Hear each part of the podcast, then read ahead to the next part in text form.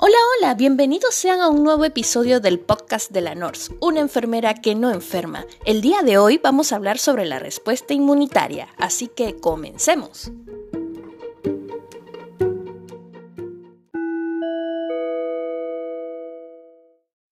Chicos, el día de hoy quiero hablarles sobre la respuesta inmunitaria, pero antes de esto, este, quisiera recomendarles la serie de anime Hataraku Saibo, o su nombre en inglés que se conoce como Cell Upwards. Este, esta serie está en Netflix y hay algunos capítulos en YouTube, y bueno, de repente en algunos portales de anime también la podrán conseguir. Es excelente este, sobre todo el capítulo 3, que habla sobre el tema de la influenza, eh, cómo es el contagio y cómo actúan las células para defender al organismo de este. Se las recomiendo al 100%.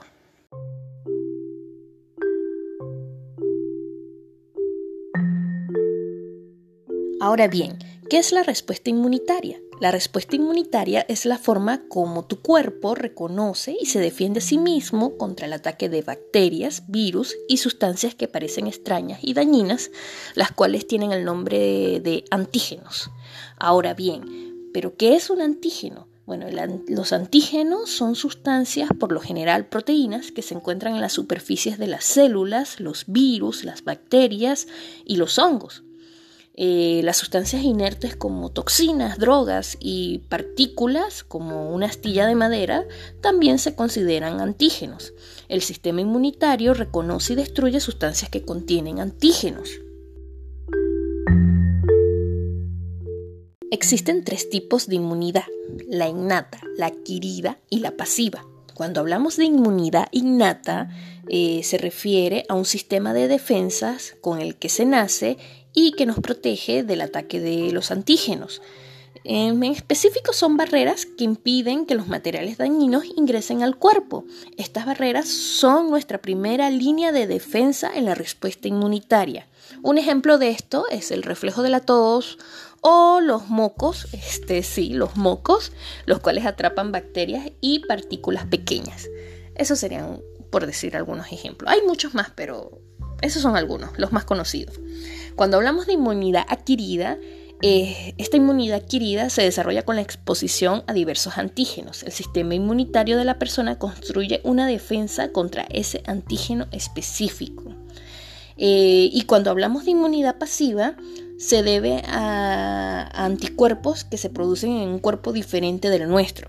Por ejemplo, eh, cuando nacemos, los bebés tienen inmunidad pasiva porque al nacer este, contamos con los anticuerpos que nos pasa nuestra madre a través de la placenta.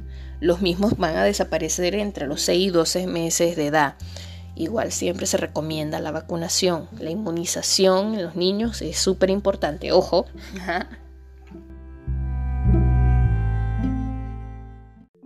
Cuando hablamos de respuesta inmunitaria, también tenemos que hacer mención de los glóbulos blancos. Los glóbulos blancos son los encargados de combatir a los antígenos. Son una especie de guerreros que están flotando en la sangre esperando poder atacar a los invasores, como los virus, las bacterias, hongos, etc. Eh, existen varios tipos, eh, por mencionarles están los neutrófilos, eosinófilos, basófilos, linfocitos T y B. Eh, cuando hablamos de los neutrófilos, bueno, estos son importantes porque son los primeros en llegar al sitio de la infección. Estos ingieren al microorganismo y segregan una enzima que hace que los destruya. Entonces son súper importantes. También podemos mencionar a los linfocitos B y T. ¿Por qué? Porque el B se convierten en, se convierten en células que producen anticuerpos, se adhieren al antígeno específico y facilitan la destrucción del antígeno por parte de las células inmunitarias. Y el linfocito T ataca directamente a los antígenos y ayuda a controlar la respuesta inmunitaria. También liberan químicos como las citoquinas, las cuales controlan toda la respuesta inmunitaria.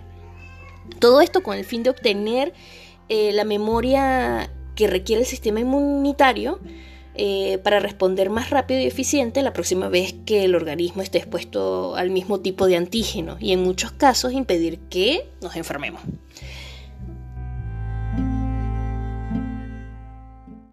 La inflamación también es un tipo de respuesta inmunitaria y bueno, se presenta cuando los tejidos son lesionados por una infección bacteriana, un traumatismo, llámese golpe, este, exposición al calor, exposición a toxinas o cualquier otra causa.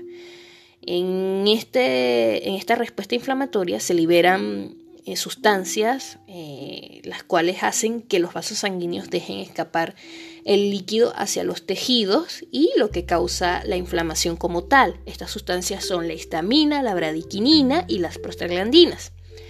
Eh, también esto va a atraer a, a, un tipo de glóbulos blancos llamados fagocitos, los cuales se van a comer al microorganismo y a las células muertas o dañadas.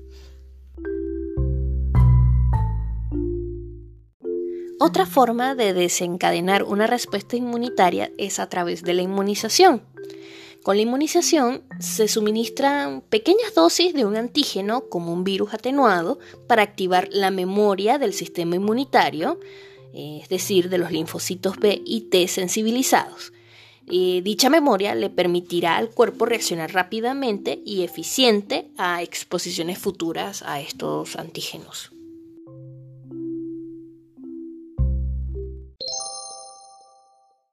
Bueno chicos, para finalizar, entonces debemos decir que una respuesta inmunitaria eficiente protege contra muchas enfermedades y trastornos, mientras que una respuesta inmunitaria ineficiente permitirá el desarrollo de enfermedades y una respuesta inmunitaria excesiva, deficiente o equivocada va a causar trastornos del sistema inmunitario.